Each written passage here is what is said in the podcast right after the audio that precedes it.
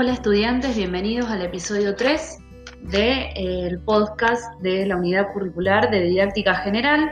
En esta oportunidad nos encontramos para eh, comentarles algunas cuestiones del tercer eh, artículo que tenían que leer para la clase 2 eh, y este artículo que también pertenece al de una revista, Novedades Educativas, como dijimos en el anterior podcast, tiene el objetivo de establecer ciertas relaciones entre las didácticas disciplinares y la didáctica general, teniendo en cuenta que también muchas de ustedes se encuentran cursando algunas de las didácticas en segundo año, de las didácticas disciplinares o las llamamos también específicas, y lo importante es eh, tener en cuenta, digamos, esta relación y de qué se trata, cómo se van nutriendo la didáctica general con las didácticas disciplinares.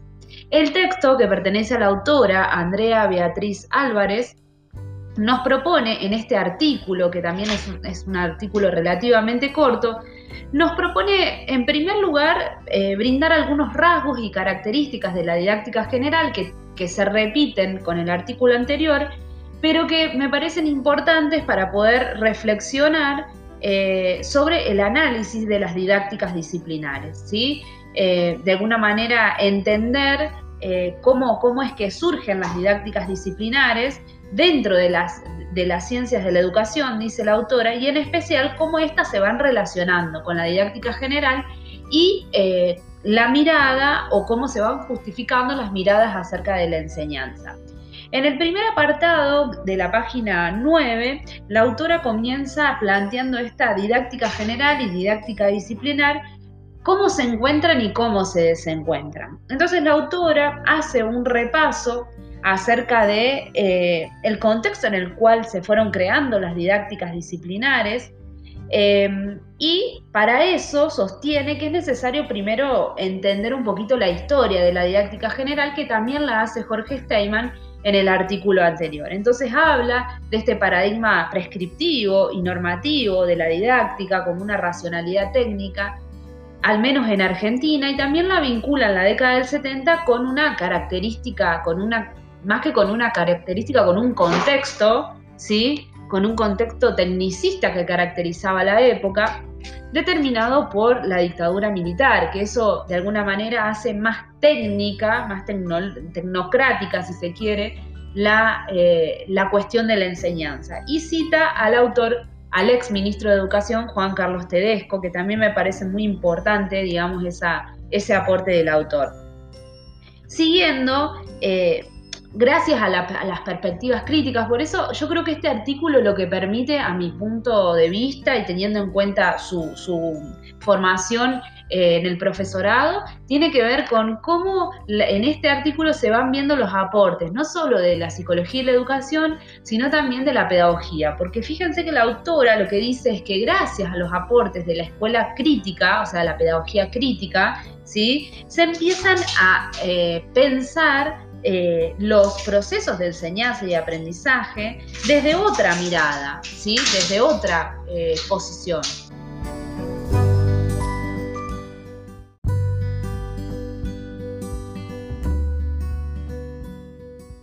por ello que el positivismo empieza a correrse de, esta forma de entender la enseñanza y eh, la divulgación de los aportes de las pedagogías críticas empiezan a tomarse, ¿sí? Y empiezan a pensarse a partir de la década del 80 con esta corriente eh, frankfurtiana, sostiene la autora, de la mano de Apple, de Giroux, ¿sí? de Pérez Gómez, de Díaz Barriga, que ya es un autor que está mencionado en otro artículo, y en el caso de, Argentina, con Edelstein, ¿sí? también tenemos a Remedi, que son autores que representan estos nuevos aportes eh, para, para el conocimiento didáctico, pero ya desde una perspectiva crítica.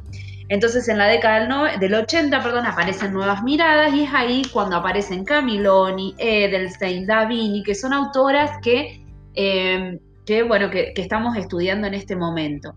Eh, y lo más importante es que eh, en este, este nuevo, esta nueva era de la didáctica general empieza como a refundarse ¿sí? Y esta refundación lleva como la delimitación, la nueva delimitación del objeto de estudio de la didáctica, que eso lo vimos en el artículo anterior. Pero acá lo importante es que, como bien dijimos, la relación entre didáctica general y didáctica específica, que es el objeto del artículo, em, va cambiando también a medida que se va constituyendo en un campo más autónomo, es decir, mientras la didáctica va creciendo como campo de saber, también las didácticas disciplinares van haciendo lo suyo y se, se van marcando nuevas agendas. ¿Cómo es que se piensa esta relación? ¿Qué dice la autora respecto a esto? Lo que dicen es que en realidad la idea es que eh, la, didáctica general deje de tener una mirada prescriptiva, tecnocrática, para empezar a, hacer a tener una mirada más interpretativa, ¿sí? Que aporte, dice, conceptualizaciones renovadas desde un enfoque teniendo en cuenta la filosofía, la antropología, lo social, ¿sí? Y, que ese aporte sea al currículum, al aula, a las instituciones, a los sujetos, ¿sí? Y a los saberes, ¿sí? Y de esta manera eh, articular con los, saberes que provienen del campo de las, de las eh, didácticas disciplinares, ¿sí? Y que eso ayude también a reconstruir el propio campo de saber de la didáctica. Entonces, eh, a partir de esta nueva era, en la década de, digamos, de, los 90, de la mano de estas nuevas autoras, los vínculos se van como fortaleciendo con las didácticas disciplinares.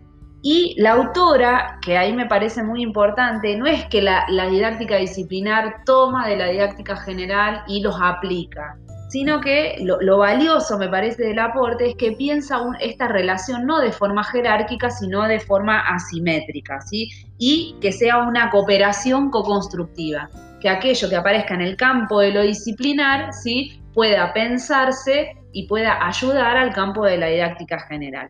Se citan algunos ejemplos debido a esta integración de saberes y bueno, y la idea justamente es que, eh, que, bueno, que esa relación se vaya nutriendo y se vaya cooperando, ¿sí? que esto ustedes lo van a encontrar en, en las prácticas de enseñanza, es decir, cuando tengan que pensar sus clases y tengan que enseñar un contenido disciplinar específico de las ciencias sociales, también necesitarán de la didáctica general, digamos, de, la cuestión de, la evaluación, de la enseñanza, del currículum, de la planificación en general, para poder pensar cómo enseñar un efeméride, por ejemplo.